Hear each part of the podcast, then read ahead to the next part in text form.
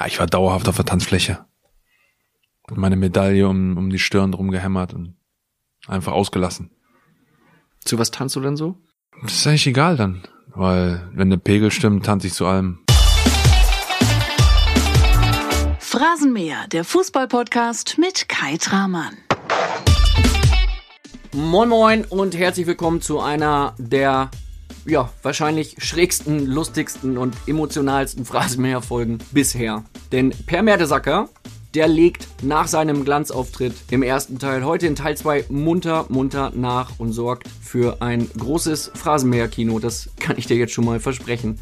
Per und ich, wir saßen in einem Hotel im Norden von London zusammen und unser Weltmeister spricht so, wie ihm die Zunge gewachsen ist. Er spricht herrlich, natürlich und echt, dass es wirklich ein Genuss ist, ihm zuhören zu dürfen. Und ich hoffe sehr, Du hast nun genauso viel Spaß mit dieser Folge, wie ich es bei der Produktion in London hatte. Wenn du ein von Per Mertesacker unterschriebenes Phrasenmäher-Shirt gewinnen willst, dann hast du jetzt die Chance dazu. Poste einfach genau das, was dir zum Phrasenmäher und zu Per Mertesacker einfällt, und zwar mit dem Hashtag Eistonne. Poste es auf welcher Social Media Plattform auch immer du möchtest. Ich wühle alle Posts durch und der kreativste, der gewinnt ein von Per Mertesacker unterschiedenes Phrasenmäher-Shirt. Jetzt erstmal viel Spaß mit Teil 2, Teil 1. Klar, kannst du dir nochmal anhören bei iTunes, Spotify und Co. Aber jetzt genieße Teil 2 mit Per Mertesacker, Tim Wiese, Rihanna, der Kanzlerin, Ewald Lien und allem, was dazugehört. Hallo Peer, hier ist Boris Büchler vom ZDF. Fast fünf Jahre ist unser 84-Sekunden-Gespräch nun schon her. Glaubst du, dass es ein ähnliches Interview nochmal geben wird? Nach einem Länderspiel, bei einer WM oder EM? Und wenn ja, welchen Spieler oder Trainer würdest du dann gerne in deiner damaligen Rolle erleben? Oder wem würdest du das überhaupt zutrauen? Boris, vielen Dank für die tolle Frage. Fünf Jahre hört sich echt krass an, muss ich ganz ehrlich sagen, von der Warte her. Wem würde ich zutrauen? Ich hoffe, dass es wieder möglich ist, so ein Interview zu führen. Weil ich denke, als deutsche Mannschaft wird man in K.O.-Phasen präsent sein zu einer WM. Deutschland wird hoffentlich gefordert werden über 120 Minuten, durchaus vorstellbar. Spieler werden müde sein, werden kaputt sein und trotzdem in der Situation, wo sie eine kritische Frage gestellt bekommen werden, aber vielleicht weitergekommen sind im Turnier. Und dann kann es zu Emotionen, Wutausbrüchen kommen. Und dass Spieler, die sonst immer sehr reserviert waren und relativ kühl waren, wie ein Jo Kimmich zum Beispiel, den ich manchmal im Interview sehe und der auch so ein bisschen reserviert ist und sehr kühl erscheint. Ich könnte mir vorstellen, dass der auch dass es mal aus ihm ausbricht. Das, das würde ich mir ehrlich gesagt wünschen, weil das war irgendwie auch so ein Moment, wo die Mannschaft sich auch richtig gewehrt hat. Auf dem Platz gewehrt hat, hat nicht alles funktioniert. Waren sicherlich auch nicht unser bester Tag, aber dass man sich einfach wehrt als Mannschaft und diese Momente sind, glaube ich, auch wichtig für einen Verlauf des Turniers. Also Kimmich, meinst du, könnte das Eistonnenerbe dann antreten? Ja, würde ich mir wünschen, ja. Wen siehst du da noch? Oh, wen sehe ich da noch? Gar nicht so viele, die ich da jetzt sehen würde in einer ähnlichen Situation, die sich sonst immer gewählt ausdrücken und dann mal so aus sich rausbrechen, weil da sehe ich eher so ein Jo Kimmich, Matze Ginter vielleicht. Vielleicht schafft er es auch nochmal richtig einen rauszulassen. Das wäre eine Überraschung, ey. Ja, das wäre auch so eine, genauso eine Überraschung wie mein Eiston-Interview einfach. Kannst du es noch hören selber? Ich habe es schon ein paar Mal anhören müssen. Ja, jetzt zum Beispiel wieder. Ich lege mir das mal drei Tage in die Eistonne und dann äh, analysieren wir das Spiel und dann sehen wir weiter absoluter Kraftakt, eine Energieleistung. Glauben Sie, dass jetzt irgendwann nochmal dieser Wow-Effekt kommt, so wie bei der WM 2010 zum Beispiel, dass es auch spielerisch besser läuft? Was wollen Sie? Wollen Sie eine erfolgreiche WM oder sollen wir wieder ausscheiden äh, und haben schön gespielt? Also ich verstehe äh, die ganze Frage nicht. Wir sind weitergekommen, wir sind super happy, haben heute alles gegeben und bereiten uns jetzt auf Frankreich vor. Dazu alles gut. Danke. Wie oft wirst du darauf angesprochen? Nee. Ja, schon oft, weil vieles hat, vielen hat es extrem gut gefallen. Einfach dieses natürliche, gar nicht mehr auf Fragen antworten, einfach nur, einfach nur raus, was er gerade denkt und einfach nur raus, was wichtig für, für, für mich war in dem Moment. Einfach irgendwas rauszulassen. Ist egal, ob es Sinn macht oder nicht. Ist völlig wurscht. Es war einfach pure Emotion. Nach 120 Minuten Kompass kommt man dahin, auf einmal Spotlight, Lichter an, Es war einfach völlig egal, welche Fragen da gestellt werden. Du bist auch noch fast in eine Werbetafel gelaufen, ne? Ja, es kam vieles zusammen. Also da war man einfach, wie gesagt, auf dem Platz gerade so weitergekommen, bisschen überfordert gewesen und dann hier gibt man ein Interview und direkt eine kritische Frage. Und ich war wirklich fokussiert auf, wir sind weitergekommen.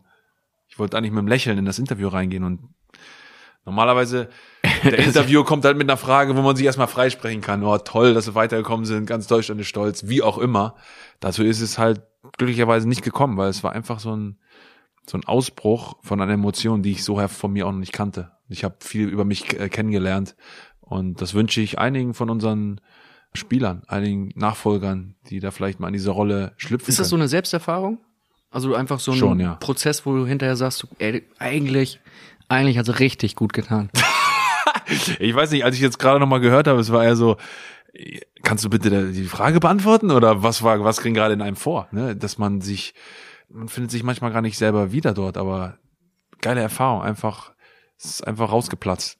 Natürlich in einer Situation, wo man weitergekommen ist, man wusste, man hat jetzt eine richtig gute Chance, richtig schön abgekackt, man hat eine richtig gute Chance, jetzt im Turnier zu bleiben und es besser zu machen. Das sind ja immer diese, diese Dinge, richtig schlecht zu spielen, trotzdem weiterzukommen. Das sind die besten Erfahrungen, die du während einer WM haben kannst. Wie oft wirst du dann so darauf angesprochen, wie oft kommen so Sprüche wie, ey, Eistonne oder hey, Per, wie war's in der Eistonne? Ja, geil. Ja? Super, ja, Super. also Haben wir einen, Thomas Müller. Hallo Per, ich hoffe, es geht dir gut. Ähm, Meine Frage an dich ist, warst du äh, seit dem Spiel gegen Algerien mal wieder in einer Eistonne? Oh, nach dem Algerien-Spiel war wieder. Also in meinem neuen Job war ich nicht mehr in der Eistonne. Zur Zeit als Spieler ganz oft. Ganz oft äh, Regeneration, ganz oft kaltes Wasser, warmes Wasser, Wechselbäder, diese ganzen Geschichten ganz oft gemacht. Für mich war es einfach ein großartiger Moment, wirklich jetzt auch ja verbunden zu werden mit der Eistonne, ist immer noch ein gutes Gefühl es ist ein gutes Gefühl, weil man, weil es diese WM so erfolgreich war am Ende. Deswegen ist es so ein tolles Gefühl, weil es, es, es erweckt wieder Bilder von der WM. Ja, weil ich auch direkt danach, nach dem Spiel und die Tage danach, die drei Tage danach halt einen Spaß draus gemacht habe auf Social Media. Mich einfach Tag eins in der Eis, Eistonne, Tag zwei in der Eistonne, Tag drei.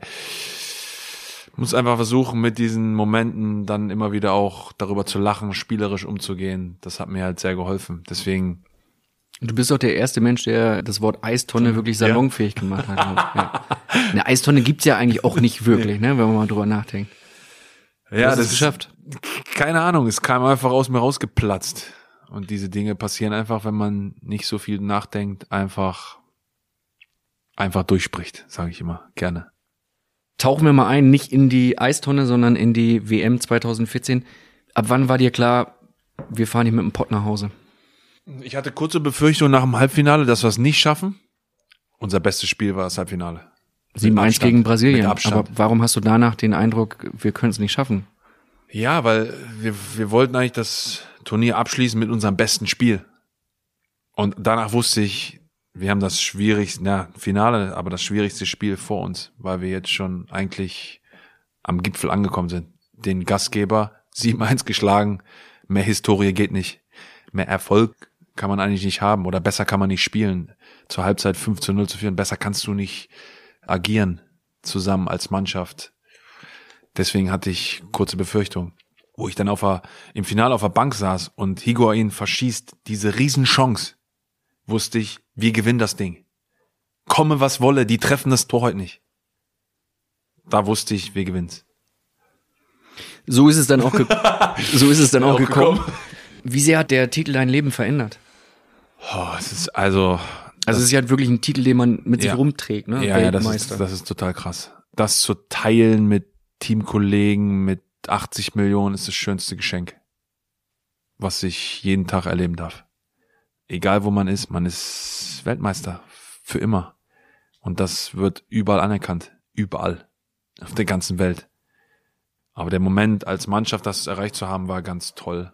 Ja, man ist ja irgendwie seine Karriere, man versucht die Schritte immer alleine zu gehen, ne? man, man ist individuell unterwegs, trotzdem ist es ein Teamsport und diesen Erfolg zu teilen mit einer ganz tollen Mannschaft, die sich entwickelt hat in einem Turnier, ist, glaube ich, das Besondere daran. Ne? Die Mannschaft hat sich da wirklich rauskristallisiert als eine, die die beste der Welt war zu dem Zeitpunkt. Denkst du jeden Tag äh, dran, dass du Weltmeister bist? Kriegst Nee, so tick ich nicht. Ja? So tick ich nicht. Ähm, ich werde meistens immer daran erinnern. Es ist auch nicht so, dass ich durch die Straßen laufe, ey, ich bin Weltmeister. Das, so tick ich einfach nicht. Kommt hier in England, wo wir jetzt gerade sitzen, vielleicht auch nicht so geil an, wenn du das machen Wir hatten würdest. äh, 50-jähriges Jubiläum vor drei Jahren. Deswegen können darüber nicht lachen, aber die, die freuen sich, dass sie Halbfinalist sind. Ne? Das, was uns vorgeworfen wurde, über mehrere Jahre Halbfinale zu erreichen, dritte Plätze, äh, Vize-Europameister. Da freuen die sich hier drüber. Deswegen. Aber trotzdem, auch als Akademieleiter Weltmeister zu sein, hilft immer. Als sozusagen jemand, der schon mal da war und das erreicht hat. Fühlt sich das anders an, Weltmeister zu sein? Auf jeden Fall, weil es war ja mein letztes großes Turnier. Es war klar vorher, vor dem Turnier, es wird das letzte. Wird diese Generation als goldene dargestellt oder als Generation, die versagt? Es sind einfach Kleinigkeiten, die echt darüber entscheiden. Nach diesem Spiel, nach diesem Finale, saß ja Philipp Lahm, saß ja neben mir. Er war ja Nummer 16, ich war Nummer 17. Das war ja ganz komische In der Nummer. Kabine dann. In der Kabine und hat, die haben gesagt, ja, was soll jetzt noch kommen? Ne, so einfach, einfach reagiert auf das, was auf uns einprasselte. Was soll jetzt noch kommen? Da war für, für mich auch klar, er macht Schluss und war für mich klar, ich mach Schluss. Besser kannst du nicht Schluss machen. Es gab äh, vor der WM 2014 im Trainingslager in Südtirol unter anderem einen Teamabend in einer Sauna, den du mit Lukas Podolski und Tim Wiese, wenn ich es richtig weiß, kurzfristig organisiert hast. Ja, äh, unter dem Motto Schwitzen für den Erfolg. Ich glaube, so haben wir unter dem Motto haben wir es laufen lassen, dass in diesem Hotel gab es eine Eventsauna. Habe ich auch noch nie vorher erlebt. Das heißt, Jetzt ist die Frage, was das für ein Hotel war, wo ihr mit rund Ja. äh, 40 Männern Ganz unterwegs genau. gewesen seid mit einer Fall gab es Eventsauna. da eine Eventsauna und Animateure, die dann Wir reden immer noch über das Trainingslager jetzt, ne? Ganz also genau. Nur, um das sicherzustellen jetzt. Ganz genau, Trainingslager. Wir haben viel trainiert, viel Spaß gehabt, aber es gab auch eine Eventsauna, die wir hoffe ich genutzt haben, weil da gab es dann das Hotelpersonal, die haben dann Lichter aus, Disco-Kugel an, zehn Minuten vor unseren Augen dann getanzt und zu irgendwelchen Themen, sei es Pocahontas oder Phantom der Oper, irgendwelche Dinge aufgeführt und die Eventsauna war eben sehr oft immer auch sehr viel besucht.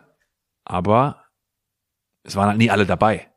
Immer hat irgendwer gearbeitet, war Essen, irgendwas zu tun. Und dann haben wir uns überlegt, lass uns doch mal, ja, mit, weil hatte Platz für 60, 70 Mann, lass uns alle hier rein und lass uns einfach, ja, uns vorbereiten auf Brasilien, auf die Hitze, auf, auf das, was uns erwartet. Und lass uns gucken, ob wir das erreichen können. Erstens als Mannschaft zusammenzukommen, zweitens zehn Minuten durchzuhalten. In gewisser Enge, in gewisser unkomfortablen Situation. Und es hat sich herausgestellt, dass alle da waren und alle Bock hatten und irgendwie das genossen haben. Und es hat uns doch gezeigt, dass wir ja irgendwie auch weit kommen können als Mannschaft und das alle an einem Strang ziehen. Schwitzen für den Erfolg.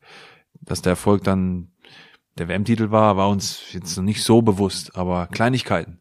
Klein, ich sag's immer, Kleinigkeiten, die dazu führen, was ganz Großes zu erreichen. Kleinigkeiten, tolle Momente, die uns zusammengeschweißt haben. Darunter würde ich's äh, laufen lassen. Nimm uns mal bitte mit auf die Titelparty, also die Party Ja. nach dem WM-Finale. Ja. Muss jetzt ehrlich sein, wenn ich Weltmeister werden würde, könnte es sein, dass ich meinen Flüssigkeitsverlust danach erstmal natürlich mit nicht alkoholischen Getränken, vielleicht aber auch mit einem Bier ausgleichen würde. Wie war das bei dir? Wann ging die erste Flasche, wann ging die erste Dose Bier auf? Es ist ja so, dass man sich, ja, wir waren natürlich erstmal in der Kabine, haben vorgeglüht und haben diesen Moment genossen. Die Kanzlerin war noch da, der Pokal wurde umgetauscht von Original zu Replika. War auch ganz surrealer Moment, ja. Jetzt Direkt in der Kabine. in der oder? Kabine, ja, nimm mal das Original weg in das Louis Vuitton Kästchen. Echt? Die Replika kommt raus. Das heißt, sah identisch kommt, aus. Da ja. kommt jemand rein und sagt so, hey, Ja. Party vorbei, Ja. hier kriegt ihr jetzt hier den, nicht Party vorbei, aber den Billo-Pot. Ja, genau. Der, der goldene Cup geht jetzt wieder in, den, in das Louis Vuitton Kästchen und die Replika kommt raus. man sieht den Unterschied kaum, trotzdem war es ein bisschen surreal. Dann die ganze Fotos und Unterschriftensammlung, Trikots unterschreiben lassen. Also jeder war schon mit Hinblick auf, wie kann ich den Erfolg natürlich auch vergolden, zu Geld machen, zu Zeug versteigern. Das geht schon im Kopf drumherum. Das war schon echt krass. Wie kann ich diesen Moment halt eben noch. Äh, Bei festhalten? dir jetzt auch? Ja, so wie kann ich das, das festhalten? Ne? Ich hatte zwei Trikots, eins benutzt, das andere lasse ich von allen unterschreiben. So. Einer fängt damit an und auf einmal wachen alle auf. Ich weiß nicht, wer angefangen. Auf einmal Bälle unterschreiben, er unterschreibt mal mein Trikot, ich will das festhalten. Und dann auf einmal, oh, okay, ich machach's auch. Das war so ein bisschen ein komischer Moment, auf jeden Fall. Das klingt ein bisschen traurig. Ja, ich wäre so. jetzt irgendwie eher darauf aus, dass ich sagen würde, ich, ich bin Weltmeister und jetzt kann hier Trikots unterschreiben, wer will. Ich wäre jetzt erstmal damit beschäftigt zu feiern. Gut, das war ein Mix, ne? Es war ein Mix aus äh, Bierdusche, feiern, duschen, essen, saufen, untersch nebenbei unterschreiben, Fotos machen, ah, Kanzlerin Star, Teamfoto, Leute umarmen, äh, Nacken behandeln, weil ich weil du zu viele Leute äh, umarmt hast, hatte Schmerzen gehabt im Nacken. Es war ein Mix aus allem. Dann noch singenderweise, das hat glaube ich ein bisschen länger dauert, singenderweise durch die Mixzone und wirklich, Leute, lasst uns in Ruhe, weil hab genug Scheiße geschrieben. lasst uns einfach in Ruhe. Die Nummer eins der Welt sind wir, sind wir durchmarschiert einfach. Dann legendäre Busfahrt mit äh, Oh lieber Yogi, sing ein Lied und solche Geschichten. Es war legendär. Ich stand die ganze Zeit im Bus und habe versucht, ein bisschen Stimmung auch anzuheizen. War eine ganz tolle Atmosphäre zurück zum Hotel. Also die Busfahrt vom Stadion zum Hotel war legendär. Einfach total ausgelassen, total feuchtfröhlich. Jeder hat mitgesungen, alle waren einfach total ausgelassen. Ja, dann sind wir zurück ins Hotel, kurz die Sachen abgeliefert und dann halt runter. Und dann war es halt so am Anfang so ein bisschen natürlich auch Sponsoren, Familie, alle, alle wollten auf diese Party.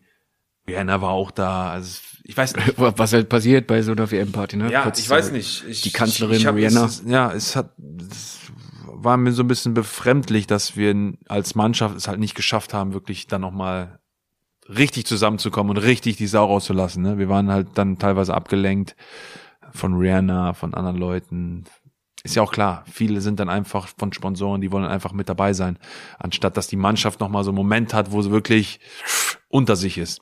Ist halt schwierig, weil einfach so viele Leute einfach auch daran teilhaben wollen diese Geschichten gehen halt dann zu schnell vorbei, dass man dann sagt, okay, jetzt müssen wir ins Hotel, jetzt müssen wir schlafen, jetzt müssen wir auf die, jetzt müssen wir zurück, wir müssen ja noch zur Fanmeile, wir müssen den Erfolg noch da und dann müssen wir aber auch schnell in Urlaub, weil in vier Wochen geht die Saison wieder los. Es war so ein bisschen surreal und hat mir ein bisschen wehgetan im Nachhinein, dass es wirklich alles so kurzlebig war. Wir konnten nicht mal als Mannschaft, lass uns noch mal diesen Moment richtig genießen. Es funktioniert nicht, aber lass uns mal drei Tage jetzt die Sau rauslassen, irgendwo, keine Ahnung, alleine als Mannschaft. Ähm, Unerkannt am Ballermann beispielsweise. Was weiß ich, es gibt viele Möglichkeiten, die man hätte austesten können. Trotzdem waren alle schon wieder acht Wochen zusammen. Ist es dann doch zu sehr ego-getrieben, dann das Geschäft?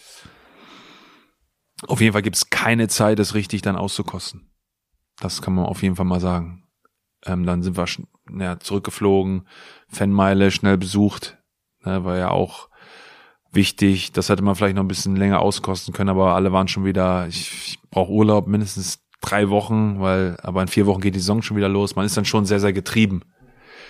Und auch schon wieder Sicht, Verein, wir müssen jetzt wieder uns aufbauen. Da wird man eigentlich noch bestraft dafür, dass man, ne, dass man so lange beim Turnier dabei ist, dass man einfach keine Chance hat, sich zu regenerieren, den Erfolg richtig auszukosten, es zu feiern. Dann kriegt man irgendwann eine Mail von Oliver Bierhoff ein Jahr danach die sagt, ja, Jungs, denkt noch mal kurz, vor einem Jahr haben wir das Größte erreicht, ne? Und dann denkt man, ein Jahr schon wieder vergangen. So, als wenn, keine Ahnung. Und jetzt sind es auch schon wieder vier Jahre, fünf Jahre her. Also man hat wirklich kaum Zeit zu reflektieren, mal kurz zurückzuschauen. Es ist alles wieder fokussiert. Wie kann ich schnell wieder zum Clubfußball? Da gibt's auch wieder Ziele. Wir müssen Champions League erreichen. Wir müssen Gelder generieren. Da stellt man sich manchmal die Frage, ne, haben wir wirklich die Zeit gehabt, wirklich dann, ja, weil nach diesem Erfolg sind wir nicht als Mannschaft nicht so richtig nochmal zusammengekommen, wirklich. Was eigentlich schade ist, ne? Total. Wie lange hast du gefeiert persönlich und kannst du dich an alles erinnern? Ja, ich war dauerhaft auf der Tanzfläche. Und meine Medaille um, um die Stirn drum gehämmert und einfach ausgelassen. Zu was tanzt du denn so? Das ist eigentlich egal dann, weil wenn der Pegel stimmt, tanze ich zu allem. Ich bin eigentlich total anpassungs... Wie das dann aussieht, das ist dann die nächste Frage. Siehst du ja selber nicht. Ne? Sehen müssen nur die dann, anderen. Ey, das müssen dann andere beurteilen. Aber das ist mir dann auch egal. Auch an dem Tag war mir alles egal. Versucht, so gut wie möglich auszukosten. Was macht mehr Spaß? Vorglühen mit der Kanzlerin, wie du es genannt hast, Ja. oder dann hi- hinterher die äh, große Sause mit Rihanna? Ich wollte kein Foto mit Rihanna, weil mir ging es auf den Sack. Die da jetzt unbedingt sein musste. Hat die klar. sich da reingesneakt in die Party oder wurde die, war die eingeladen? Ahnung. Bestimmt wollte sie da sein, wo der größte Erfolg zu dem Zeitpunkt war. Das war bei der Mannschaft. Viele wollten ja auch Fotos mit ihr machen, aber ich weiß nicht. Brauchte ich nicht. Bei der WM äh, war es nochmal sportlich betrachtet so, dass du und äh, Philipp Lahm, dass ihr beide auch gezielt in die taktischen Überlegungen mit einbezogen wurdet von äh, Jogi Löw und dem Trainerteam und auch in die mögliche Aufstellung. Wie sah das konkret aus? Es gab äh, eine Spielvorbereitung von Urs Jegenthaler und die wurde mit Philipp und mir immer vorher noch durchgegangen. Also so entsprechend, Jungs, was sagt ihr dazu? Können wir das der Mannschaft so präsentieren? Sollen wir Dinge dazu packen oder weglassen? Was ist euer Gefühl? Einfach wollten sie nochmal so eine Vorbesprechung vor der eigentlichen Mannschaftsbesprechung, um uns einfach ähm, auf dem Laufenden zu halten und Feedback von ja, erfahrenen Spielern zu holen. Ja, wir waren einfach da und haben versucht, aus Spielersicht eben zu sagen, okay, das passt 100 Prozent, das passt nicht. Einfach ein, nochmal so ein Gefühl dafür zu bekommen. Haben einfach extrem viel dafür getan, um die Mannschaft immer wieder auch einzubeziehen in Gedankengänge. Das war von Anfang an Hausbesetzung in Brasilien im Camp, das war ein Riesenthema, wo die Mannschaft halt im Vorfeld gesagt hat, ja, wir müssen Verantwortung übernehmen. Grüppchenbildung können wir uns nicht erlauben, können wir uns nicht leisten während des Turniers. Wir müssen uns, wir müssen uns schön verteilen, dass wir halt dieses Gefühl von einer Gemeinschaft entwickeln können, die Großes erreichen kann.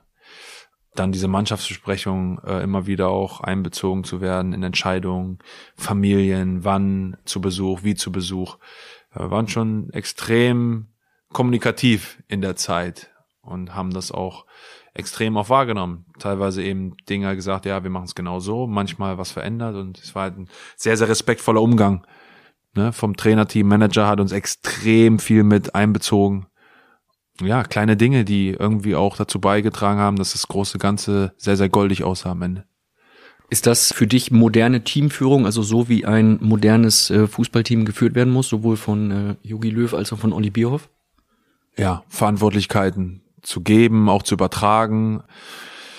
Ja, wichtige Leute einfach mit einzubeziehen, die im Endeffekt auf dem Platz auch dann wichtige Entscheidungen treffen müssen. Es ist leider so, dass Fußball von Spielern diktiert wird. Der Trainer kann so viel rumschreien draußen, wie er will. Äh, Die Entscheidungen werden auf dem Platz getroffen. Und je besser man sich dann natürlich fühlt auf dem Platz als Spieler mit den Entscheidungen, die im Vorfeld getroffen werden, die ganze Atmosphäre, das ganze Umfeld, desto besser ist, äh, ist der Erfolg. Und da sind sie halt jeden Tag vorangegangen und wollten immer wieder Erfahrung. Haben natürlich auch klare Entscheidungen getroffen. Persönlich, für mich war es dann nach dem Achtelfinale, im Viertelfinale habe ich zum Beispiel nicht mehr gespielt. Harte Entscheidung getroffen, obwohl ich immer wieder einbezogen worden bin. Also Hast du da versucht, für dich selber dann zu kämpfen in der Situation? Zu sagen, so, ey, Freunde, der, der Mertesacker, der ist gar nicht so schlecht. zu kämpfen, puh. ja, du halt Dinge einzufordern, versuchen rauszukitzeln, aber trotzdem sind wir 23 Spieler. Also er muss sich ja entscheiden. Aber äh, hast du da selber darauf reagiert, dann zu sagen, so, hey, ich würde da gerne noch ein Wörtchen mitreden? Oder ist es dann so, dass du sagst, Nee. okay, für dieses Spiel macht es vielleicht mehr Sinn, wenn ich jetzt mal draußen sitze? Ähm, Entscheidung zu akzeptieren, das war halt das Thema. Ich habe teilweise schlecht geschlafen, auch nach Entscheidungen, wenn die gegen mich ausgefallen sind. Trotzdem habe ich mich versucht zu erinnern, warum bin ich hier? Und was ist der Mannschaftserfolg? Und was brauchen wir dafür? Wir brauchen jeden Einzelnen und wir brauchen jeden Einzelnen 100% fokussiert. Wenn einer sagt, ja, ich fühle mich jetzt persönlich beleidigt, dann läuft irgendwas falsch. Manchmal braucht man dafür eine Nacht. Die habe ich auch gebraucht. Aber trotzdem habe ich mich dann versucht, auch in Yogi Löws Kopf irgendwie ein bisschen reinzuversetzen. Machst du das denn ähm, mit dir selber aus, mit dir alleine? Also liegst du im Bett, drehst dich um, wälzt dich, überlegst, stehst Ja. noch mal auf, gehst noch mal eine Runde ums Bett, legst dich wieder hin? Oder rufst du Freunde an? Ähm, hast du jemanden, der dich in, in so einer Situation dann unterstützt oder sagt, hey, halt mal den Ball flach, überleg nochmal, weshalb du da bist? Ja, ich habe vieles immer mit mir selbst ausgemacht. Es war immer schon so. Mein ganzes Leben. Meine Mutter würde das sofort unterschreiben, dass ich so viel mit mir selbst ausgemacht habe. Das heißt in der Schule, Freundin, immer ein bisschen eingekehrt. Und teilweise konnte ich dann auch die Nacht vorm Frankreich-Spiel, wo ich wusste, ich spiele nicht, konnte ich gar nicht schlafen. Gar nicht, gar nicht geschlafen. Ich einfach im Kopf immer wieder, warum ich, wieso jetzt, wichtiges Spiel, wo ist das Vertrauen hin? Am nächsten Morgen aber habe ich gesagt, ey, Arschlecken, ich muss, ich muss da sein, ich muss Energie bringen für die Mannschaft. Was auch immer. Vorm Spiel da sein, voll präsent zu sein, beim Warmmachen alle heiß machen vorm Spiel, erster Wasserträger sein. Ich habe genug Aufgaben, auch wenn ich nicht spiele. Du hast nicht gepennt vorm Spiel. Gar nicht, null. Ich konnte nicht einschlafen. Da bist du doch körperlich oder ja, ich war hast fertig. du so ein, so ein Schlafdefizit. Ich war nach dem Spiel war ich drei Tage krank. Nach dem Frankreich-Spiel. Ich war zwei Tage. Ich habe zu Yogi gesagt, ich brauche jetzt erstmal Zeit. Ich war fertig, so einfach Symptome gehabt. Ich habe gesagt, ich brauche jetzt mal, jetzt mal aussetzen. Und das zieht sich schon durch dein ganzes Leben, dass du Dinge mit dir selber ausmachst. Genau. Und dass ich teilweise, ja, wie das auch mit diesem Erbrechen, mit diesem Gefühl von Druck und so weiter, habe ich dann versucht, mir selber auszumachen und mit Teilerfolg, ja, klar, aber ich hätte mir auch manchmal gewünscht, dass ich das eine oder andere mit irgendwem besprochen hätte. Habe ich mir auch sehr schwer mitgetan. Ist deine Mama dann eine Person gewesen, die dir da helfen wollte, die versucht hat, dich da ein Stück weit äh, zu öffnen oder dich zu ermutigen, dass du dich dann dementsprechend auch mal Personen ihr beispielsweise gegenüber dann anvertraust und du hast, wolltest es einfach nicht, oder? Ja, kann man schon so sagen. Also ich wusste immer, die, die Familie steht zu 1000 Prozent hinter mir. Das war eigentlich das Wichtigste für mich. Das hat mir auch im Endeffekt die letzte Sicherheit gegeben, auch Dinge auch mit mir selber auch auszumachen. Das war dann meine Entscheidung, es mir auszumachen, weil es dann immer wieder auch dazu geführt hat, dass ich über Dinge hinweggekommen bin, die auch immer wieder positiv für mich ausgefallen sind. Aber ich wusste, der Rückhalt ist hundertprozentig da und ich hätte, wenn ich es gebraucht hätte, auch mit jedem darüber sprechen können, auch mit meiner Mutter. Eine Geschichte, die mir durch den Kopf schießt, in Vorbereitung auf den Podcast, habe ich nochmal davon gelesen, dass dein Vater damals gesagt hat, in deiner Jugendzeit bei 96, hey Per, wir müssen es einsehen, das wird nichts. Naja, du schaffst es eh nicht. Du schaffst es eh nicht. Ist das so etwas, was vielleicht auch ein ausschlaggebender Grund dann dafür da, dass du im Nachhinein oder danach dann vieles mit dir selbst ausgemacht hast? Also, dass es so ein Schlüsselerlebnis ist, wo jemand aus deinem direkten Umfeld dir sagt, hey, vergiss es. Ähm, nee, da gibt's keine Verbindung. Was mir da geholfen hat, war einfach, weil ich's, ich hatte eh nicht geplant. Ich hatte eh nie den Traum, irgendwie Fußballprofi zu werden. Es war so weit weg für mich. Viele haben ja, oh, mein Traum ist Fußballprofi. Für mich war das so weit weg. Ich konnte das leicht zur Seite schieben. Ich war schon immer so ein bisschen ein Typ, der ein bisschen anders früher. Ich habe halt, ich wollte halt in die Tore schießen, ich wollte halt den Torwart decken. Ich wollte halt immer absichern. Ich habe halt mich neben den Torwart gestellt und dachte, das ist meine Aufgabe hier im Spiel. Das war in mir drin. Ob wir gewonnen oder verloren hatten, sagt mein Vater, hat man mir nicht angesehen nach dem Spiel. War das so ein bisschen gleichgültig sozusagen. Und als er mir gesagt hat, ja, du schaffst es eh nicht, war es, ja, hab's eh nicht geplant. So. Mama war dann ja, ja, jetzt mach doch nur als Hobby und Schule und so. Das hat mir halt sehr geholfen in dem Sinne, ja, nicht gehypt zu werden. Einfach, ja, Fußball ist halt nicht, dann mache ich halt was anderes. Das hat mir auch geholfen, irgendwie den Druck auch loszulassen. Dann ist es halt so. Viele, die damals gesagt haben, ja, du wirst, du schaffst, du machst, die haben es halt nicht geschafft. Weil dann hat sich alles um Fußball gedreht. Bei mir hat sich eben zum glücklicherweise nicht alles um Fußball gedreht. Und in der heutigen Akademiewelt ist es halt schwierig, die Jungs zu überzeugen davon, ja, Fußball ist schon wichtig, aber es dreht sich nicht alles darum. Wenn dann Familie und Eltern aufhören zu arbeiten, weil man denkt, da könnte mal was raus werden, dann geht halt extrem viel verloren. Deswegen bin ich auch manchmal dankbar über die Aussage, weil es zu viel halt frei gemacht hat. Es hat eher mir Freiheit gegeben, mich richtig zu entfalten. Und diese Entfaltung hat dazu geführt, dass ich irgendwann irgendwann mal da stand und beim DSF wurde irgendein Vorbereitungsspiel von 96 übertragen und Konstantin Konstantinidis hat sich die Nase gebrochen und auf einmal war ich auf dem Feld und konnte halt abliefern. Und bist Weltmeister geworden. Und hab's dann über viele Stationen dann dahin geschafft. Reden wir nochmal über den Trainer, über den modernen Trainer Yogi Löw. Ja. Es ist irgendwann zwangsläufig notwendig, einen Trainer auszutauschen, weil sich dann doch irgendwann alles abnutzt.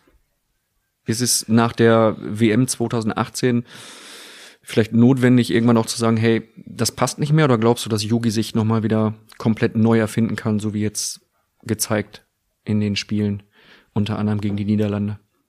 Ja, schon total spannend, äh, was so in den Jahren entwickelt, wie es sich in, in entwickelt, wie Yogi angefangen hat 2006 sozusagen als Taktikfuchs von Jürgen Klinsmann wirklich extrem viel gegeben hat, besonders uns als junge Viererkette. Ich kann mich noch genau erinnern, Taktikeinheiten, die uns so viel Sicherheit gegeben haben als Mannschaft. Dann über hinaus, wie er sich entwickelt hat als Cheftrainer, dann wirklich auch den richtigen Ton zu finden, an die Mannschaft heranzutreten. Das, was ihm vorher so ein bisschen gefehlt hat, bis hin zu, ja, diesem WM-Erfolg, wo man automatisch weiß, ja, oh, jetzt die nächsten vier Jahre wird extrem schwierig, weil jetzt sind wir gejagt von allen. Und jetzt haben wir auch einen Generationswechsel. Viele haben nach der WM auch gesagt, jetzt ist Schluss. Zu Recht. Trotzdem sind viele Persönlichkeiten gegangen, die man nicht so einfach ersetzen kann in einem Mannschaftsgefüge. Und da braucht das auch ein bisschen Zeit, bis man wieder eine Generation hervorbringen kann oder mit ihnen arbeiten kann, die ein bisschen unbekümmerter sind, die noch nicht diesen großen Erfolg haben. Ich glaube, diese Chance hat Jogi Löw wieder verdient. Kriegt er das hin? Und ich bin fest davon überzeugt, dass das, was ich gespürt habe als junger Mensch, von ihm aufgenommen zu werden, sozusagen, und mit Dingen vertraut gemacht zu werden, die haben mir unglaublich viel gegeben, dass er das äh, wieder hinbekommt. Mit Spielern, die unbefleckt sind. Was ist so für dich ein heimliches Highlight der WM 2014? Unser Haus ist mein Highlight. Unsere Hauszusammensetzung und was wir abends gespielt haben. Haben immer Gemeinschaftsspiel gespielt. Phase 10 ist mein absolutes Highlight. Das ist ein Kartenspiel, ne? Das ist ein Kartenspiel. Mit wem warst du im Abs Haus? Du musst es noch einmal kurz ähm, wir, also erklären. Du hast es schon mal erwähnt im Phrasenmäher. Ja? An, in der Frage an Lukas Podolski. Das war für mich absolute Highlight, war mit Ron Robert Zieler, dann war Sammy Kedira, dann war Mesut, Jerome und Poldi. Wir waren sechs. Eine wilde Mischung. Das ist eine, Könntest du dir eventuell auch nachträglich noch anrechnen lassen, irgendwie als Jahr Zivildienst oder so, glaube ich. ja, wir hatten unsere Späße. Was? Ähm, das klingt so, als seist du so ein bisschen der Betreuer gewesen. Ja, wir hatten unsere Späße auch im Vorfeld, ja, wer, es gab ja so Hauskapitän und ich war einer davon, ja, wen nimmst du so, da war ein bisschen rumgeschachert mit, persönlich, mit den ganzen Personen und Spielern. Gab es da so einen Transfermarkt oder wie? Ja, so ein bisschen, so ein kleiner Transfermarkt, dann habe ich gesagt, ja, gib mir die Jungs, gib mir noch Ron, Ron und ich sind sehr vertraut und gib mir die vier Spezialisten und ich, wir kriegen das hin. Und wir kanalisieren sozusagen die Energie auch mit Phase 10, dass wir uns gegenseitig fordern und gegenseitig, äh, ja, auch ab und zu beleidigen. Ja, einfach nochmal die Energie freien Lauf lassen. So abends neun Uhr ging das immer richtig zur Sache. Weil dieses Spiel auch dazu führt, dass man, ja, es ist so ein Mensch ärgere dich nicht. So ein Modell auf Mensch ärgert sich gegenseitig rausschmeißen, sich gegenseitig auch mal aussetzen lassen und so. Es ist, und wer setzt jetzt, wer lässt jetzt wen aussetzen? Wer führt das Ganze an und wer muss bekämpft werden? Ganz tolles Spiel, einfach um auch Ganze drumherum zu vergessen, als auch Energie rauszulassen und einfach auch zusammenzufinden. Wir mussten ja irgendwie äh, was finden, was uns alle sozusagen ein bisschen auch motiviert. Ja, wir konnten jetzt nicht anfangen und einen Englischkurs machen oder was weiß ich. Ne? Man muss sich auf einem gewissen Niveau treffen, äh, wo wir alle Spaß haben und uns alle gegenseitig äh, befeuern können. Und das haben wir äh, dort gefunden. Was waren die Lieblingsschimpfwörter 2014 bei der WM in deinem Haus? Ach du heilige Granate. Ähm, Da steht die Hupe, ne? Du kannst die sonst alternativ. Ich biete sie dir an. was antworte ich darauf? Ähm, Schimpfwörter. Jetzt ist- es nicht. ich weiß es nicht. Welche anderen Turniere sind dir besonders in Erinnerung? Also WM 2014 steht über allem, Ja. Weltmeister geworden. Du warst aber 2.6 schon dabei, Ja. hast äh, 2.8, 2.10, 2.12 miterlebt. 2-6 war ein, äh, weil das Turnier in Deutschland war und das Sommermärchen war ein ganz tolles Turnier. Weil auch die Erwartungshaltung Deutschland, Heim-WM, wir dürfen auf keinen Fall versagen, da stand viel auf dem Spiel. Und das war meine erste Erfahrung an ein großes Turnier. Huh, das war eine schwierige Ausgangslage. Und da habe ich aber Schloss Grunewald und alles, was wir da erlebt haben, Das war damals eure Unterkunft im, Genau, in Berlin. das war die Unterkunft. Ähm, Wir von Bild haben damals direkt nebenan gewohnt. ja, irgendwas spannend, oder? Ja, war gute, gute Nachbarschaft. Wir wollten immer mal vorbeikommen, Brot und Salz Ja. äh, vorbeibringen, aber wurden nicht reingelassen. Ja, es war ein ganz besonderes Turnier, wo man auch mal loslassen konnte. Also Michael Ballack war ja damals Kapitän, absoluter Leader bei uns, der ein paar Bowlingabende organisiert hat, so ein bisschen fernab von, dass man ein bisschen auch raus konnte, ein bisschen undercover. Tim Borowski und ich haben uns, ich bin ja nicht so ein großer Autofan, aber wir hatten dann so eine AMG Mercedes-Flotte vor der Haustür stehen, wo man mal rausfahren konnte.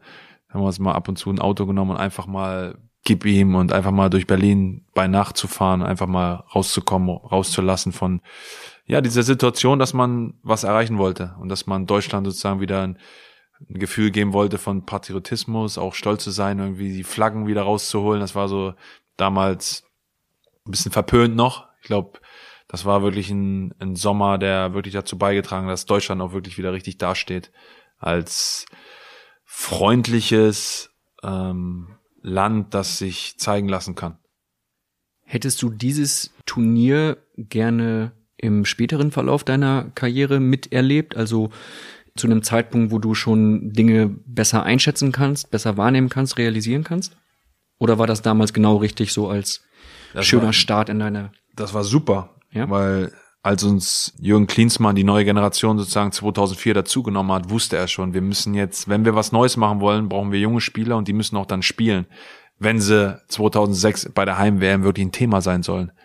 Deswegen war das wichtig, dass dieses Turnier da war.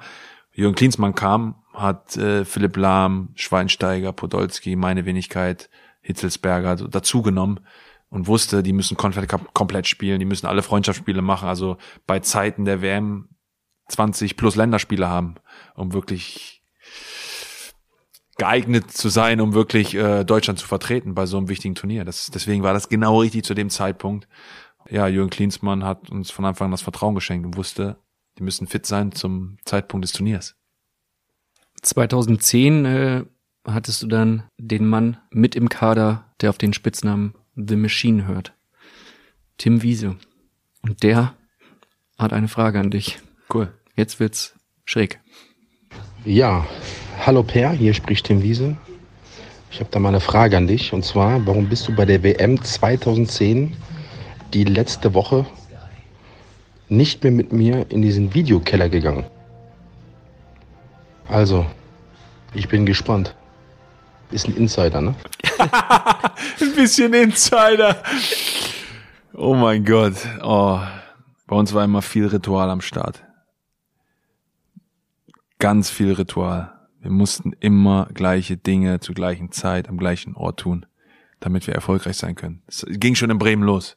Ihr beide. Wir beide saßen immer nebeneinander im Bus und ich musste immer vom, von der Fahrt, Hotel zum Stadion, es musste immer gleich ablaufen. Immer.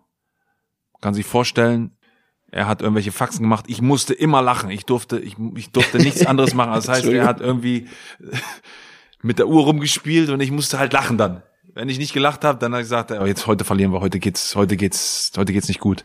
Wir sind immer an Krankenhaus Bremen Mitte vorbei gefahren und dann musste ich immer erwähnen, ah Tim, äh, du lagst doch schon mal da drin wegen äh, dieser äh, Nierenkrankheit.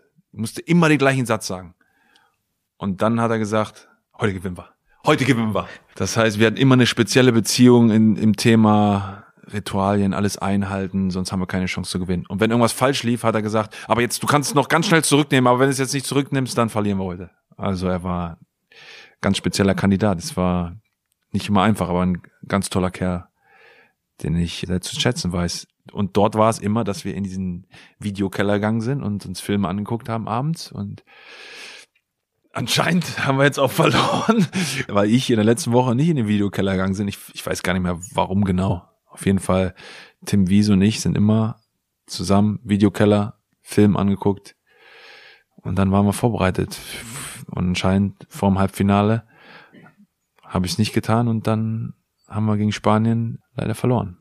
Du musst das noch mal eben einmal kurz ausführen. Also du sitzt mit Tim Wiese im Bus, steigst ein. Also er war schon drin, er saß schon im Bus. Das war auch euer Ritual. Genau, er musste schon vor Wo ging das denn sitzen. los? Morgens beim Aufwachen oder? Nee, nee, eine Busfahrt. Busfahrt. Also das heißt, er saß schon im Bus. Ich durfte nie vor ihm im Bus sitzen. Er saß schon im Bus, wir saßen hinten, vorletzte Reihe. Ja, ich, automatisch bin ich mit einem Lächeln da eingestiegen. Das heißt, er saß schon drin, ich habe mich neben ihn hingesetzt. Wann hat er dir das zum ersten Mal beigebracht, dass es so zu laufen hat? Dann auf einmal hat er mit seiner Uhr vor mir rumgespielt und ich habe halt gelacht. Und dann hat er gesagt, oh ja, heute gewinnen wir. Und dieses Ritual. Das ist ja quasi Dinner for One bei Ja, jedem genau, Werder-Heimspiel. genau. Was hast du das erste Mal gedacht, als er dir das erzählt hat? Ich bin dabei, ne? Ich, es muss halt so sein dann. Es, es muss halt so sein. Und irgendwann bist du so in einer Routine drin, das sind fünf, sechs Ritualien auf dem Weg und es muss halt alles genau so ablaufen. Weil du willst ja ihm ein gutes Gefühl geben. Er sagt, der Torwart, der steht hinter dir. Hallo, Wenn Tim Wiese kein gutes Gefühl hat, dann verlieren wir. Ich wollte gerade sagen, Tim Wiese ist eine Legende. Also das, Wenn, da musst du schon liefern. ich habe dann ich hab als die. Verantwortung gehabt, ich muss genau jetzt abliefern. Und wenn ich nicht abliefere, muss ich sofort zurücknehmen, weil sonst, ich muss ihm ein gutes Gefühl geben. Das Hast, hast du doch mal mit jemandem drüber gesprochen, dann auch so Nee. mannschaftsintern? Hey, was, was haltet ihr gerade von der Situation? Nein. Nein, es war zwischen uns nur. Ja, und er musste auch immer, ja, immer die gleichen Kommentare. Thorsten Frings war immer letzter im Bus. Und er hat immer zu ihm gesagt, ja, äh, Lutscher denkt wieder, es ist äh, Lothar Matthäus. Äh. Du kannst ihn aber auch geil nachmachen. Der klingt ja so, der Tim. Der denkt, er ist äh, neue, Lo neue Lothar Matthäus. Überragend. Wie würde deine persönliche Traum-Nationalelf aussehen? Oh wenn du mein von Gott. Hinten nach vorne einmal durchgehen könntest. Würde Tim Wiese im Tor stehen? Äh, nee. Sondern? Robert Enke steht im Tor. Das ist meine, das ist mein Traumelf, Torwart. Ja. Robert Enke steht drin. Das war ein sehr guter Freund von dir, ne? Ja, ja, sehr guter Freund und äh, ich bin froh, dass ich mit Theresa auch noch Kontakt habe, die auch beim Abschiedsspiel waren, aber es war ganz tolle Zeit mit ihm bei Hannover, bei Nationalmannschaft, weil wir immer gesagt haben, ja, weil ich da, als ich dann nach Bremen gegangen bin, hat er dann immer gesagt, ja, wir müssen noch mal zusammen und haben gesagt, einmal noch zusammen Nationalmannschaft spielen, das war so unser unser Traum, den wir uns auch erfüllt haben. Ja, und dann ist er da entschieden von uns zu gehen, das war eine krasse Zeit auch bei der Nationalmannschaft, auch persönlich, wie machtlos man manchmal ist oder wenn man denkt, man kennt eine Person oder man kennt oder man hat einen Freund, man kennt, weiß trotzdem nichts. Ne? Das ist so, das war ganz krass für mich. Aber er würde ja in meiner Mannschaft sein, weil er überragend ist. Wie als Mensch und das- als Torwart. Wie sehr hat dich das damals aus der, aus der Bahn geworfen? Ähm, Also ich werde nie den Moment vergessen, als Oliver Bierhoff gesagt hat, dass Robert von uns gegangen ist und dass er sich vor den Zug geschmissen hat. Ich habe noch nie eine Situation erlebt. Wir, wir saßen gerade alle zusammen beim Essen Bei der Nationalmannschaft. bei der Nationalmannschaft in Bonn.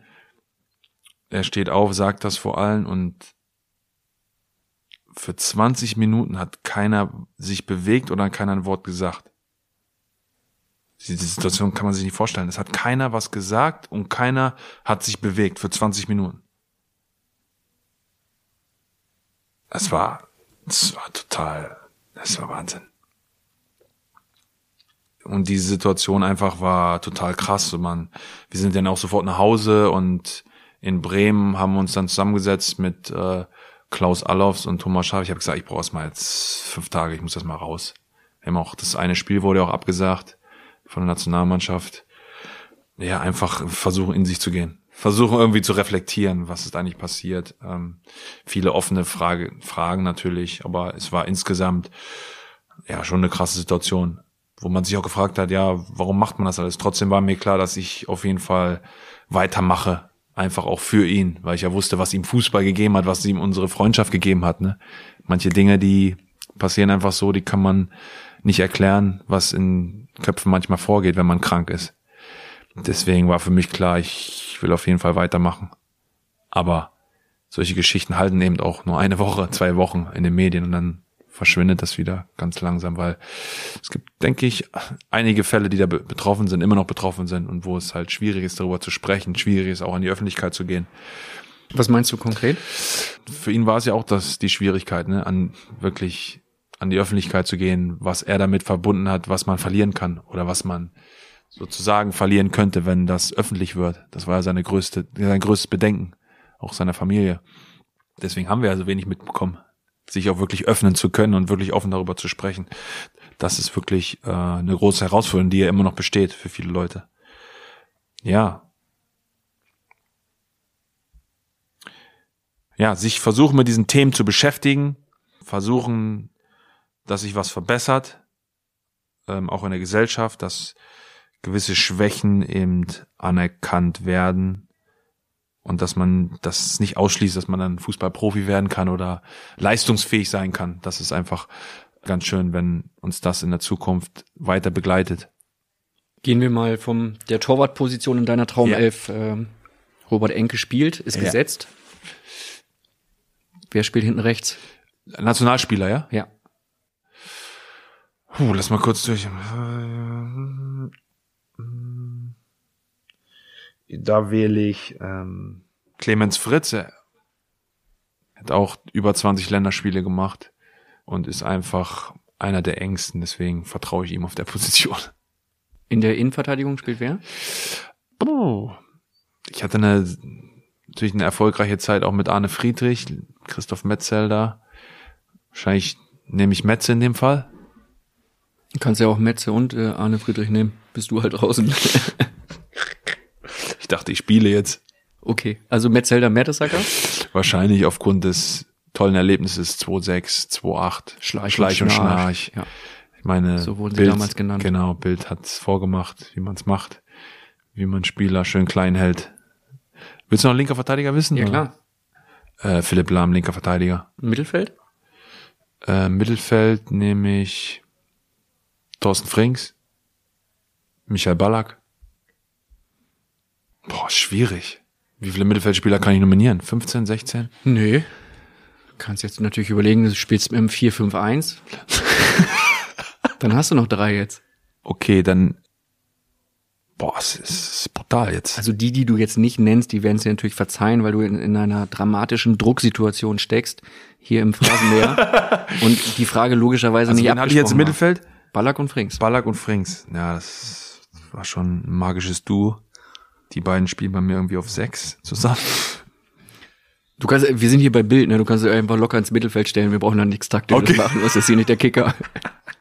Dann nehme ich äh, Schweini. Schweini auch sehr langsam gespielt. Messut nehme ich rein. In alle offensiven Positionen habe ich vier. Fehlen noch zwei Spieler. Poldi und Klose vorne. Das ist eine gute Truppe. Findest du? Ja. Kannst du was mit reißen? Denke denk ich auch. Ja. So schnell, spontan hier mal so. Trainer wäre wer? Äh, Joachim Löw wäre Trainer. Das ist eine gute Truppe. Kann ich mir leben. Das ist ein gutes, gutes Ergebnis für dieses Experiment. So soll das sein. Wie wichtig war es für dich in deiner Karriere, Fehler zu machen? Uh, sehr wichtig. Fehler oder Lernmomente. Was war der größte Fehler? Sind immer Fehler, die passieren natürlich, die man macht auf dem Platz, wovon man sehr, sehr viel lernt. Sind auch manchmal Fehler, wo man ein zu viel über den Durst trinkt oder so. Das sind Kleinigkeiten, aber irgendwie habe ich aus allen Dingen, wo ich falsch lag, habe ich irgendwas gelernt. Und das ist einfach für mich das Wichtigste. Ich war immer in der Lage, auch von aus Fehlern zu lernen und daraus was Gutes zu machen. Sei es sportlich auf dem Platz, sei es menschlich, sei es mit Freunden, ja, aber auch alles im Rahmen zu halten. Also jetzt sag ich mal, manchmal spricht man ja von kleinen Fehlern, manchmal von größeren Fehlern. Also es hat sich immer so ein bisschen im Rahmen gehalten. Deswegen bin ich damit sehr, sehr zufrieden, dass mit der Anzahl der Fehler und es wird, wird im Leben immer weitergehen, dass man sich darauf einstellt. Es wird wieder einen Fehler geben, den man korrigieren kann, wo man auch für gerade stehen muss. Ja, und es besser machen kann und es Leuten auch beweisen kann. Das heißt, wenn ich zu Jungs spreche, auch immer wieder zu sagen, ja, ich bin auch, ich habe zwar eine starke Meinung jetzt von dir, aber ich, ich mache auch Fehler, genauso wie du. Aber ich möchte, dass wir ein Vertrauensverhältnis haben, dass, dass du auch dafür aufstehst. Und das müssen die Jungs besonders lernen, nach Fehlern auch wirklich dafür einzustehen, Verantwortung zu übernehmen, aufzustehen, Hand zu heben, ja, das war mein Fehler, aber daraus zu lernen. Fehler sind ja insofern dann auch was Gutes, wenn man daraus lernt und wenn man darüber lachen kann, ne? Und wenn ja. man sie auch eingestehen kann.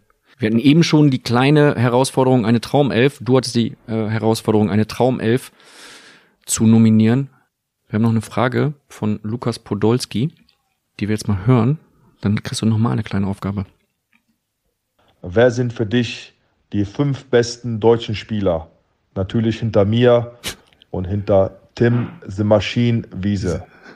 Viele Grüße nochmal aus Japan und bis bald. Also habe ich nur noch drei, die ich auswählen darf, ja? Ja, scheinbar. Also Poldi So. 1, Tim Wiese 2. Dürfen jetzt natürlich auch Spieler sein, die nicht in der Nationalelf gespielt haben. Top 5, mit denen ich Ja. zusammengespielt habe. Ja. Deutsche. Deutsche. War, war jetzt seine Spielregel. Wir können es auch jetzt mal ausweiten und sagen, komm, wir machen mal die Top 5 international draus. Na, lass uns erstmal beim ersten, äh, bei der ersten Aufgabe bleiben. Fairplay. Top 5 Nationalmannschaft. Podolski auf 1, Wiese auf 2. Wiese auf 2. Philipp Lahm, top. Miroslav Klose, top. Michael Ballack, top. Dann sind wir bei 5. Und international? International Santi Cazorla. Boah, was für ein Spieler.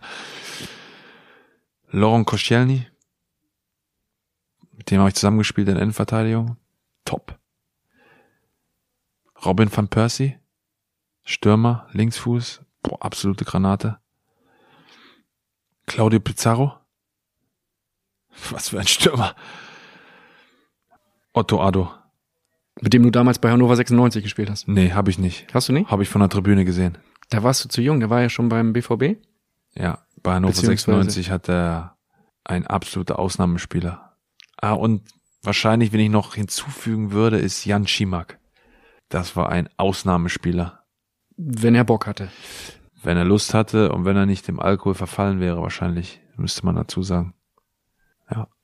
Top 6. Wer war dein äh, Lieblingsspieler, als du jung warst? Ingo Anderbrügge. Weil?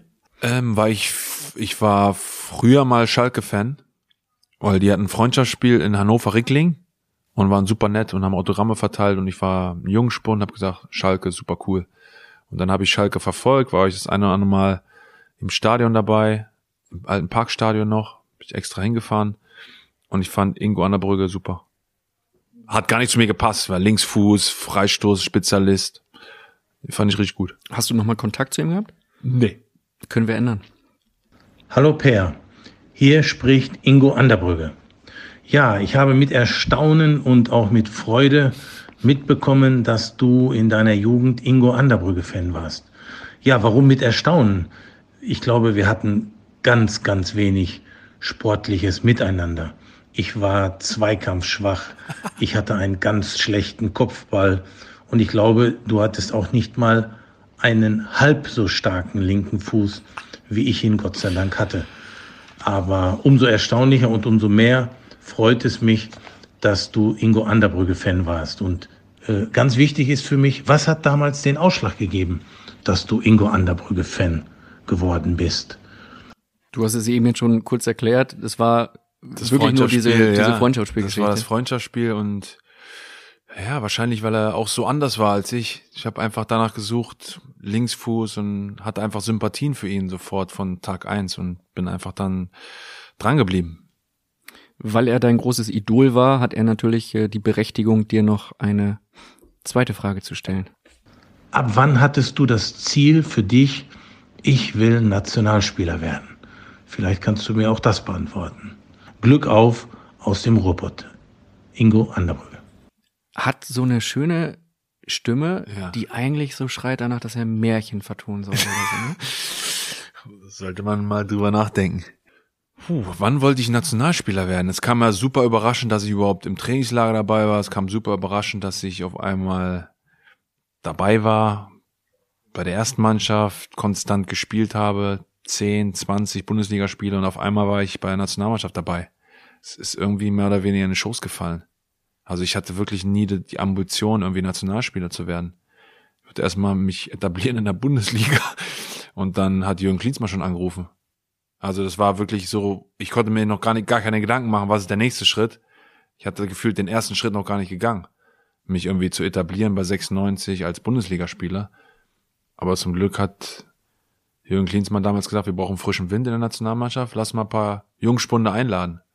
Und ich war einer darunter, also Gedanken über die Nationalmannschaft habe ich mir erst dann gemacht, wo der Anruf kam. Du hast dir dann im späteren Verlauf sehr viele Gedanken gemacht über deinen Trainingsalltag, über äh, Zusatztraining, welches du dir selber leisten möchtest, wo du selber Zeit investieren und auch Geld investieren möchtest. Wie kam es dazu? Ja, dadurch, dass meine F Frau im Handballsport unterwegs war, auch immer sehr professionell war, kam damals ein Kontakt zu einer Physiotherapeutin, wo ich gedacht habe, ich könnte mir es gut vorstellen, dass ich permanent betreut werde, weil ich war verletzungsanfällig, hatte äh, viele Reas schon hinter mir, war gut betreut bei der Nationalmannschaft als auch beim Verein, aber ich wollte mehr tun, mehr investieren, mehr machen, mich besser vorbereiten. Thema Physiotherapie, ein Thema Ernährung, mir einfach permanent da in, in eine bessere Position bringen. Und habe dann kurz bevor ich nach London bin, habe ich habe ich mir dann eine persönliche Physiotherapeutin eben dazugeholt und habe halt gedacht, falls ich nach England gehe, habe ich jemanden oder habe ich eine Familie bei uns, die uns begleitet. Das war so der Plan. Und es ging dann relativ zügig alles, dass wir dann nach England gegangen sind und dass die Familie dann, in dem Fall Richard und Nadine, mit uns gekommen sind.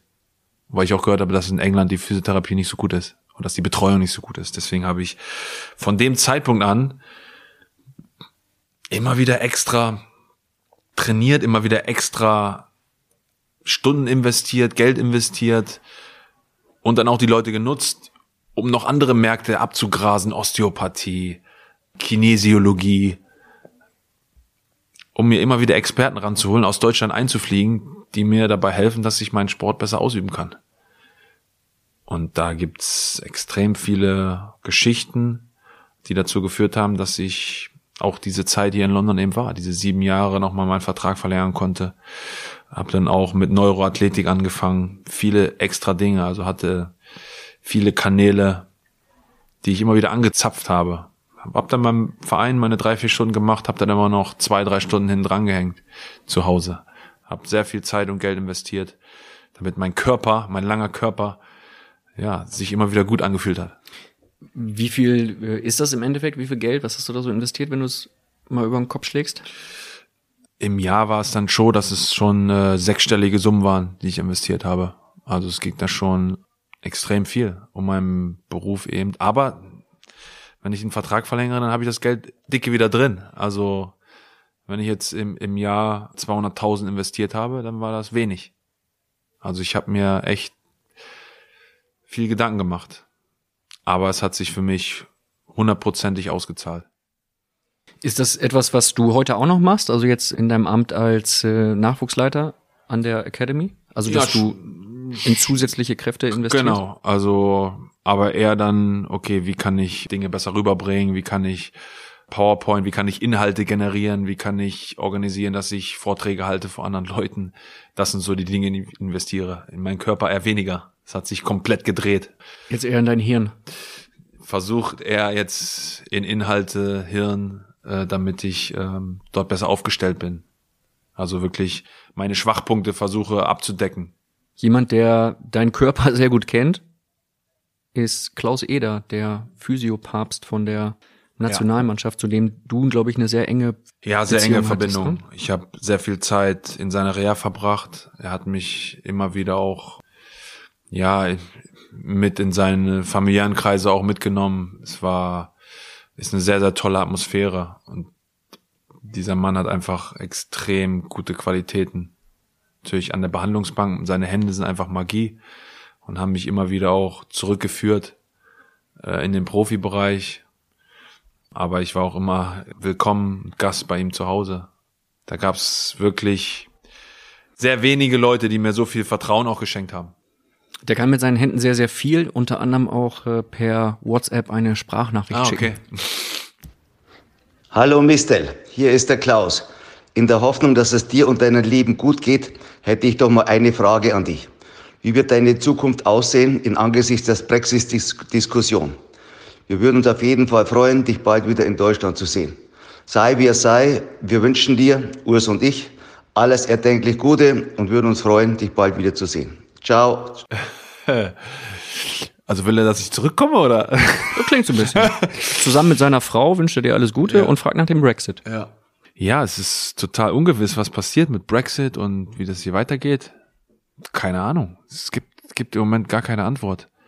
Deal, no Deal, wer, da, wer muss rein, wer darf raus, wer muss raus aus dem Land.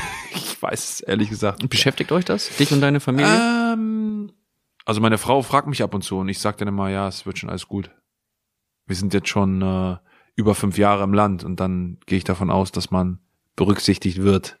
Wenn das nicht der Fall sein sollte, dann finden wir auch einen Weg äh, woanders. Aber ich denke mal, dass es da eine Regelung geben wird. Also einen englischen Pass habe ich jetzt noch nicht beantragt. Will ich auch nicht. Eine Frage, die uns aus äh, Hannover erreicht hat, aus deiner Heimat, kommt von deinem Bruder, Timo. Ah, okay.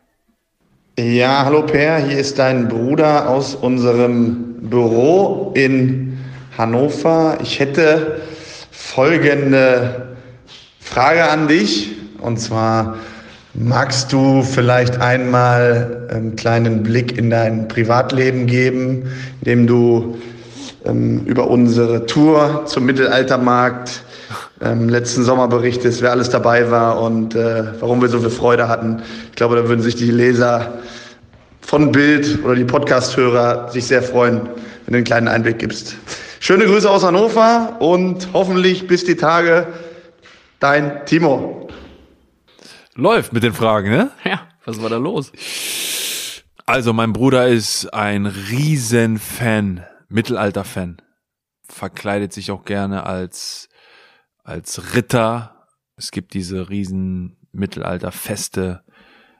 Ich glaube, es heißt die Fette Heide. Das ist, glaube ich, das größte Fest in Deutschland, äh, wo wir dieses Jahr wieder hingehen, weil es letztes Jahr in Karlsruhe gut zur Sache ging.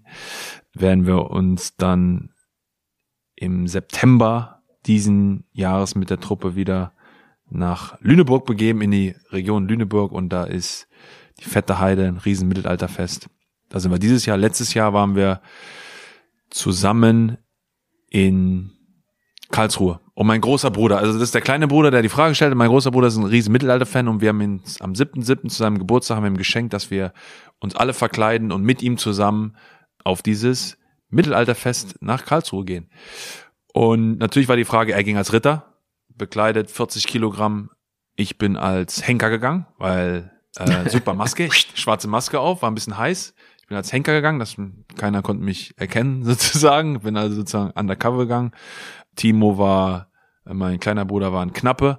Und dann hatten wir noch zwei Freunde äh, aus dem Harz dabei, die uns auch schon lange begleitet haben. Die waren dann äh, Schmied und eine war ein, ein Elbe, das war eine andere Figur, aber und dann haben wir noch einen Freund dabei gehabt, der aus äh, Bremen kommt, der ist dann als äh, der ist dann als Bruder Tack gegangen, sozusagen als als Mönch gegangen. Also das heißt, wir haben uns dann eingebucht für zwei Tage und waren ja einen Tag zwölf Stunden auf dem Mittelalterfest und haben dann mitgerockt und haben dann den ganzen Wahnsinn einfach mal eingeatmet. Und das war das Geschenk für meinen großen Bruder, der sich sehr gefreut hat.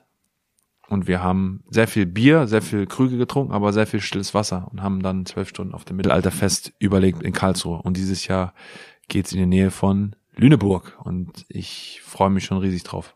Wie wichtig sind solche Touren für dich, wo du mal durchatmen kannst, wo du mal einfach auch mal den Kopf durchlüften kannst. Sehr wichtig. Normalerweise passiert das immer im Harz. Am Ende des Jahres gibt's dann äh, Weihnachtswanderung in Wildemann, gibt's dann gibt's dann Fußballspielen auf Schwarze Asche, Weihnachtswanderung, XXL Schnitzelhaus besuchen, mal in Goslar in eine Kneipe gehen und einfach mal durchatmen. Unter Freunden, Familie, das mache ich eigentlich schon seit Jahren. Dadurch, dass ich dann in England gespielt habe, war das, ist das dann mal wieder weggefallen und das hat mir sehr, sehr wehgetan und diese Dinge sind einfach unfassbar wichtig, um ja, weil Fußball spielt eine große Rolle, ist aber nicht alles. Und Freundschaften, die man da entwickelt über die Jahre, spielen eben eine größere. Deswegen werden wir das aufrechterhalten und das eine oder andere Mittelalterfest besuchen, die eine oder andere Mittelalterband hören, anhören und voll mit abgehen. Weil dann wirklich Erfahrungen als auch schöne Erlebnisse zu teilen, ist doch dann das Schönste, was es gibt. Mittelalter ist ein gutes Stichwort. Äh, Im Hintergrund hier im Hotel kann man es vielleicht hören, ist gerade der Afternoon Tea vorbei und die Damen, die ein mittleres Alter haben oder vielleicht auch einige schon ein bisschen älter sind und auch was getrunken haben, ziehen hier gerade vorbei und sind lautstark und sehr gut zu hören. Du hast eben gerade angesprochen, du hast dir eine Maske aufgesetzt Ja. dann, ähm, weil du ansonsten gar nicht mehr ausgehen kannst in Ruhe, oder? Ähm, ich wollte es einfach aus dem Weg gehen. Normalerweise auf solchen Mittelalterfesten hat man auch, trifft man viele Freaks, die jetzt nichts mit Fußball zu tun haben. Aber ich will es halt nicht drauf ankommen lassen. Ich nehme jetzt nicht selber so wichtig, dass ich denke, mich würden alle erkennen. Trotzdem war es eben für mich eine Verkleidung, die ich gerne angenommen habe, um dem Ganzen eben aus dem Weg zu gehen, falls mal irgendwelche Fußballfans da sind. Deswegen gab es keine Fotos an dem Tag in den zwölf Stunden auf dem Mittelalterfest. Und ich, ich habe es einfach genossen. Und ich war Teil dieses Ganzen. Und nicht, weil ich dachte, ich wäre irgendwas Besonderes oder mich würde irgendwer erkennen. Einfach ein Henker auf dem Mittelalterfest, der Spaß hat. Und trotzdem habe ich Blicke angezogen. Inwiefern? Als Henker. Ach so, okay. Und nicht als Per Mertesacker. Als Henker. Als ganz normaler Henker aus dem Mittelalter. Gab es mal unangenehme Situationen äh, aufgrund deiner Berühmtheit, deiner Bekanntheit, wo du angepöbelt wurdest oder dergleichen? Oder sind das eher Sachen, die an dir vorübergezogen sind? Passiert eher selten. Ganz selten. Ich kann mich jetzt gar nicht so ganz genau erinnern. Das passiert natürlich, äh, wenn man mal Tottenham-Fans über den Weg läuft, hier in London ganz besonders, dann kommt der eine oder andere Spruch. Aber es ist mehr Respekt. Das Anerkennung für eine Leistung ist hier in London auch ein ganz groß, in England ein ganz großes Thema, wo die Leute dann auch eher dann positiv und respektvoll dem Ganzen entgegentreten, auch in Deutschland. Also man wird halt immer als Weltmeister wahrgenommen und als einer, der wirklich sich identifiziert hat mit den Vereinen, wo man gespielt hat. Das, das hilft schon viel, dass man eben positiv, ein positives Bild hat und Leute ja gerne versuchen, mit einem auch in Austausch zu treten. Deswegen passt das gut. Gibt's da einen Spruch zurück von dir in solchen Situationen oder trittst du da dann eher auf die Bremse und sagst, komm, ich muss jetzt nicht ich, zusätzlich ich, noch Ja, befeuern? ich gehe dann meistens weg. Wenn irgendwas dann passieren sollte, dann bin ich, gehe ich eher weg. Du hast den Spitznamen hier auf der Insel Big Fucking German. Mhm. Ist es von Anfang an was gewesen, wo du sagst, ist ein cooler Name oder musstest du dich er gewöhnen? irritiert. Ja? Wir haben von Anfang an gesungen, äh, Big Fucking German und ja, mit diesem schwarzen Humor hier kam man erstmal nicht so gut zurecht, aber dann war das irgendwie klar, dass es eine Liebeserklärung ist an den langen Deutschen. Von daher konnte ich von Anfang an damit relativ gut leben. Bist du stolz drauf auf so einen Spitznamen? Schon, ja, weil es gibt nicht viele Spieler, die irgendwie ähm, besungen werden und einen Spitznamen haben, deswegen bin ich mega stolz darauf. Du behältst es auch dein Leben lang dann. Das ist sowas, das macht mich dann unglaublich stolz. Was ist für dich besonders britisch? Garten- und Parkpflege ist für mich besonders britisch. Besonders britisch ist schlechte Isolierung. Einfachverglasung ist für mich britisch. Ähm, Ist so- kalt bei euch, oder? Ja, wir sind zweimal umgezogen, weil die Fenster einfach so, da war, jeden Tag standst du vorm Zug. Jeden Stand gab's, jeden Tag gab's Zug hier in den Häusern, deswegen musste besonders gut auswählen. Bist du zweimal umgezogen? Zweimal umgezogen, ja. Im ersten Haus hat's gezogen im Winter, wir kamen im Sommer, alles sah schön aus, im Winter hat's herrlich gezogen. Ging nicht, mussten sofort raus, auch die Heizungen sind gefühlt immer unter den Fenstern angebracht, weil es gibt ja nichts Schöneres als das, wenn warme Luft verpufft. Und das passiert oft hier in England. Typisch Englisch, aber auch eine, eine respektvolle Art gegenüber Leistung. Wenn man was geleistet hat, wenn man alles gegeben hat, gibt's hier ein bisschen großen Respekt für. Das ist auch typisch britisch. Auf der falschen Seite fahren, falsche Währung, so ein bisschen dieses Denken, wir sind irgendwas Besonderes. Wir leben auf einer Insel, so ein bisschen separiert von Europa, was man jetzt auch irgendwie, diese ganze Brexit-Diskussion, was das natürlich auch ein bisschen beschreibt. Gibt's irgendwann einen Punkt für dich, wo du sagst, so, hey, da müssten meine Kinder, sieben und vier sind deine Söhne aktuell, da müssten sie spätestens aus England raus sein und wieder zurück nach Deutschland, weil du ihnen etwas hier ersparen möchtest oder in Deutschland etwas Besonderes bieten möchtest? Nee, gar nicht. So denken wir im Moment gar nicht. Im Moment können, es ist einfach toll, dass sie zweisprachig aufwachsen, Deutsch, Englisch und die Schule einfach total genießen, wo sie sind. Deswegen, die beiden Jungs kennen ja nur England. Jetzt hier zu sagen, ja, ich kenne aber Deutschland und jetzt müssen wir schnell umziehen, das wäre sehr eigensinnig, die Entscheidung. Deswegen sind wir da erstmal weit von entfernt. Wenn sie Fußballer werden sollten, würden sie für welches Land dann spielen? Deutschland. Aber es wäre auch nicht meine Entscheidung. Könnten sie selber entscheiden. Müssten sie selber entscheiden. Vielleicht könntest du dann als TV-Experte, der du mittlerweile bist, Ja. über sie berichten. Wie kam es dazu? Weil eigentlich hatte ich dich immer so ein bisschen wahrgenommen als jemanden, der die Journalisten jetzt nicht so unbedingt abgöttisch liebt. Ja. Sagen wir es mal so. Ja, ich, ich habe versucht immer auch da zu sein für Journalisten. Nicht immer, aber dann offen ehrlich auch Nein zu sagen, wenn ich keine Lust habe zu sprechen. Trotzdem versucht habe, immer auch ein Statement abzugeben. Trotzdem war es auch ab und zu auch mal emotional. Ja, mit The Zone, es war einfach ein junges, frisches Produkt, was ich gerne, wo ich gerne dabei sein wollte. Und einfach, ja, auch was, natürlich was verändern konnten. Authentisch kann ich auch dann das sagen, was ich möchte oder was ich auch vielleicht auch kritisiert habe über die Jahre in mir selber, kann ich natürlich jetzt auch äh, beeinflussen. Wie werden vielleicht Experten gesehen? Was können Experten tun, vielleicht auch, um das Bild von Journalisten zu verändern? Da wollte ich einfach mit dabei sein und da hat mir The Zone eine unglaublich tolle Plattform geboten und da bin ich jetzt voll dabei. Und ich hoffe, dass es noch, dass es noch weitergeht, dass den, im Endeffekt müssen die Kunden ja entscheiden, ob ihnen das gefällt oder nicht.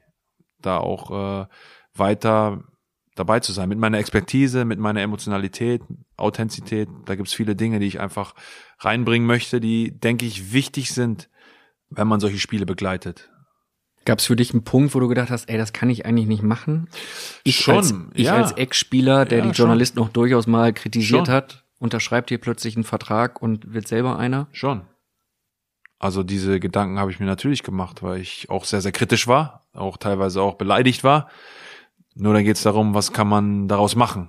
Sage ich jetzt, ich will damit nichts zu tun haben oder gibt's ein Medium, wo man sagt, okay, du kannst so sein, wie du möchtest und du kannst es selber gestalten. Und da war ich dafür, gewisse Dinge auch zu gestalten und mich einfach, ja, da auch wirklich nicht hinabzulassen, sondern einfach vielleicht auch Dinge mitzugestalten. Das war eher mein zweiter Gedankengang, nachdem ich gesagt habe, eigentlich kann ich es nicht machen. Jemand, der auch äh, im Bereich Journalismus arbeitet, nämlich als Experte dann und wann für Sky und mal dein Trainer war bei Hannover 96, der große Stücke von dir hält, beschenkt uns jetzt mit einem rund zweieinhalbminütigen Highlight. Es ist wirklich ein Phrasenmäher-Highlight. Äh, Wir haben Ewald Lien gebeten, eine Frage zu stellen. Ewald Lehn ist eine Legende. er hat auch damit angefangen, er hat sich dann zwischenzeitlich ein bisschen sagen wir Verrannt? mal verzett, verzettelt bei verzettelt. Ewald. Wir hören uns einfach mal an, was dabei rausgekommen ist. Es ist äh, Unterhaltung, Phrasenmäher-Unterhaltung vom Allerfeinsten. Ja, hallo Per, hier spricht Ewald Lienen aus Hamburg vom FC St. Pauli. Per, du wirst überrascht sein, aber ich äh, möchte auf diesem Wege dich, dich mal aus Hamburg begrüßen, äh, dass äh, ich hier, ja, ich habe gehört, dass du dich äh, in deiner Biografie äh, auch sehr positiv darüber geäußert hast, über unsere damalige gemeinsame Zeit. Ich, ich freue mich sehr. Ich freue mich immer, dich zu sehen. Das weißt du bei deinem Abschiedsspiel in, in Hannover. Das war, das war wirklich wunderschön. Äh, Du hast auch ein paar schöne Sätze äh, geschrieben äh, für meine Autobiografie, äh, die man da auf dem, auf dem Umschlag äh, lesen kann. Darüber, dafür bedanke ich mich nochmal. Aber vor allen Dingen bedanke ich mich bei dir dafür, für, dass du, dass du damals ein Teil der Mannschaft warst. Vielleicht erinnerst du dich noch daran, als ich damals kam, nach dem Ralf Rangnick. Äh, Und es war eine sehr schwierige Situation. Dann habe ich dich zusammen mit dem Dario Zuraff in die Abwehr gestellt. Ähm, du zwei Meter groß, äh, schlank und, und, und schlaksig und der Dario, der, der, der schnelle, aggressive und ihr beide habt ein fantastisches Duo gebildet und ich erinnere mich ganz, ganz, äh, ganz gerne an diese Zeit zurück, wie wir damals gespielt haben. Nicht nur den Klassenerhalt geschafft haben, sondern auch in, der, in dem darauffolgenden Jahr, vor allen Dingen in der Hinrunde plötzlich mal eine Reihe von Spielen gewonnen haben und ihr da hinten wie Fels in der Brandung gestanden habt und du bist dann ja, hast dann ja auch berechtigterweise den Weg in die Nationalmannschaft gefunden. In diesem halben Jahr hast du dich entwickelt, obwohl du gerade erst das erste Bundesliga-Jahr gespielt hast. Also das war einfach eine tolle, tolle Zeit mit dir und hat mir riesengroßen Spaß gemacht. Ja, ich weiß gar nicht, was ich dir für Fragen. Ich, ich soll dir jetzt eine Frage stellen, die du beantworten äh, sollst.